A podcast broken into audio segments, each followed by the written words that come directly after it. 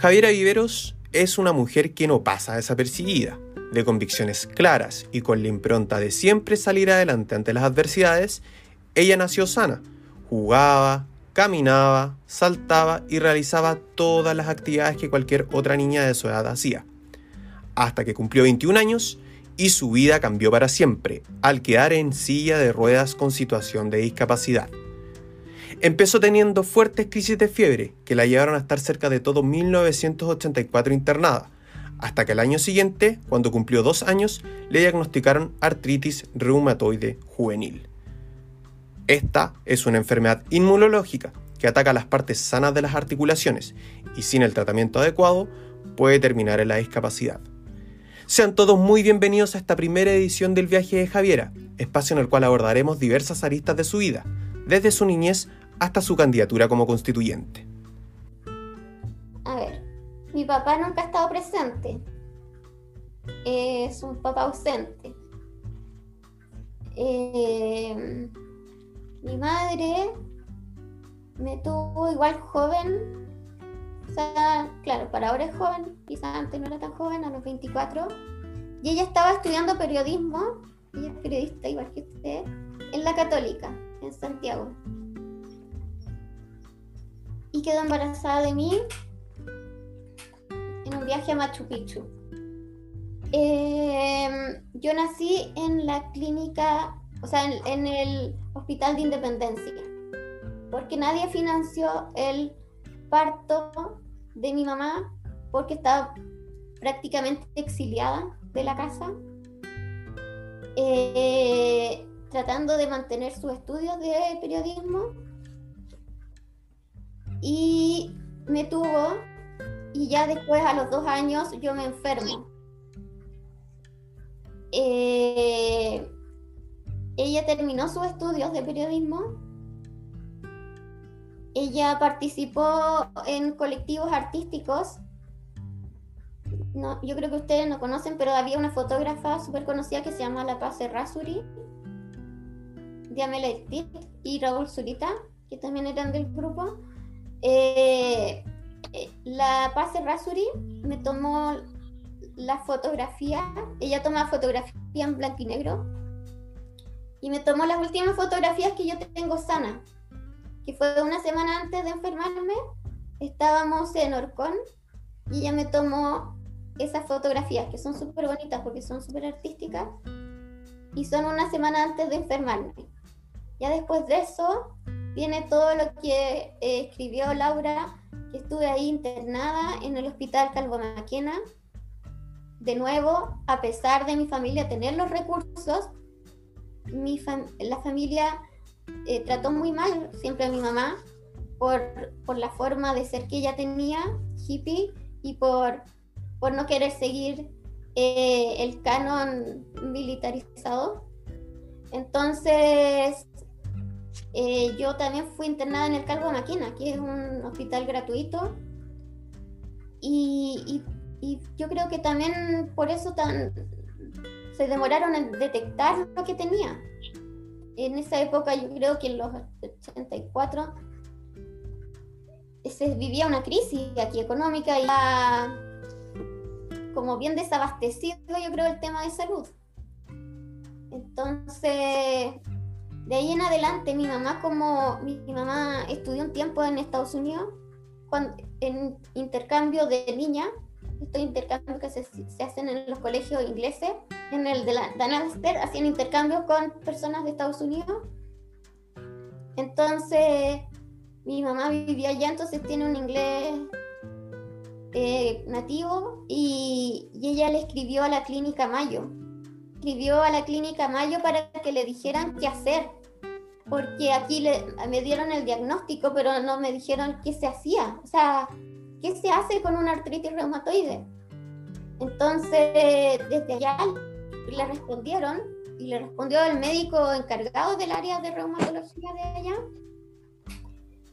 Y, y son cuidados como multifactoriales, o sea, que yo tuviera baños de tina, por ejemplo, caliente, eh, cataplasma de barro, que tuviera eh, buena alimentación, que dejara las carnes, que dejara ciertos alimentos, eh, que hiciera movimientos, ejercicios, pero suaves, no con máquina, no ejercicios de máquina como gimnasio, sino que ejercicios de estiramiento eh, suaves, eh, más lo que se parece ahora al yoga, pero en esa época, en los 80, no, ni siquiera, siquiera se conocía la palabra yoga.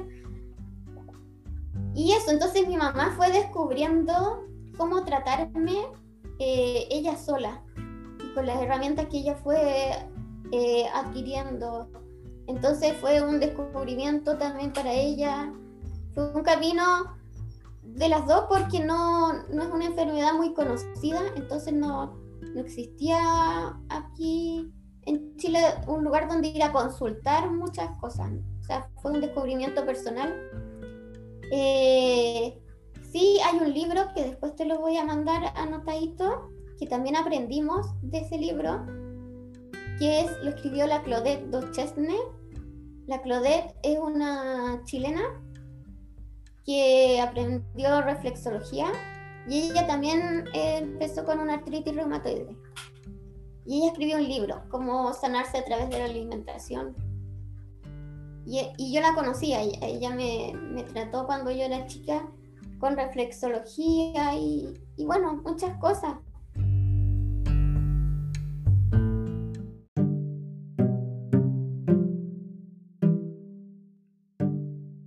Yo, al igual que ella, yo creo que es una historia que se repite familiar, eh, ella fue muy independiente de su mamá porque también estaba en desacuerdo como la perspectiva que tenía su mamá.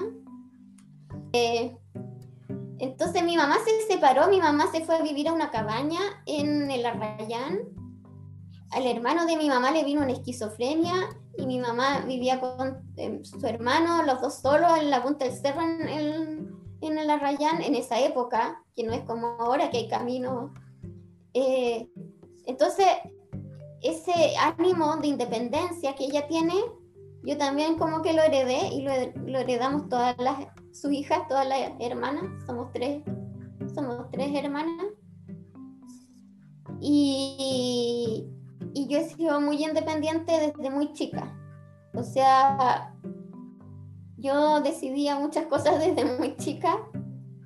Eh, hacía lo que hoy se llama huelga de hambre, pero no se llamaba huelga de hambre en esa época, pero dejaba de comer. O sea, cualquier cosa que a mí me afectara y que no estaba de acuerdo con mi mamá a los cinco años, yo dejaba de comer.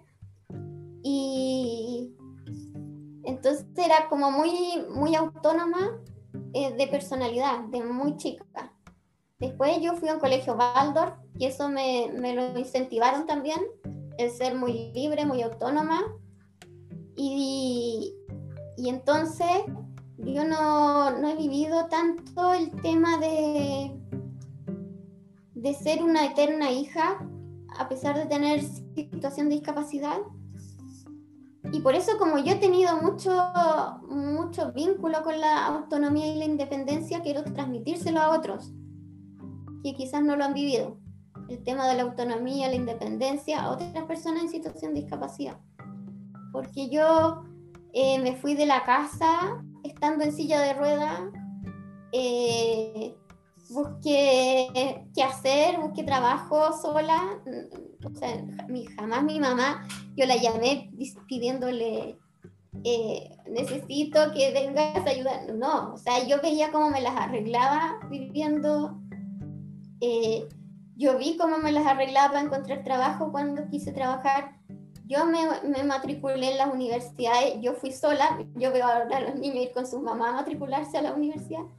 Yo eh, fui sola a matricularme, mi mamá ni sabía lo que yo quería y yo elegí y yo fui y me matriculé en lo que yo quería.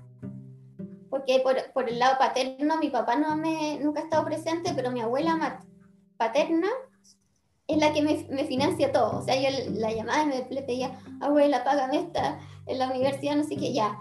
Mi abuela tiene, igual tiene plata, entonces me, me financiaba todo. Entonces yo ahí podía tener autonomía de elegir lo que quería hacer. Eh, cuando me fui a vivir sola, claro, ella me mandaba Lucas, eh, así. Entonces yo he sido muy independiente. Yo vivo ahora con mi pareja. Eh, llamo a mi mamá de vez en cuando, pero es una relación de adultos. No es, no es una relación típica de mamá latina de personas en situación de discapacidad. Y de esta forma acabamos de conocer a Javiera, quien se presenta como una persona que se aleja del paternalismo y que tiene como objetivo lograr un trato más igualitario para las personas que sufren alguna discapacidad, habiendo ella ya enfrentado las condiciones de un país que no estaba preparado para facilitarle las cosas, tanto a nivel social como de infraestructura. Pero este viaje recién comienza. Javiera va más allá del tema familiar. Ha tenido que enfrentar momentos muy difíciles y que han requerido de todo su esfuerzo, como lo es su proceso de candidatura en la carrera constituyente, tema del cual nos hablará en profundidad en el próximo capítulo. Así que estén atentos. Chao, chao.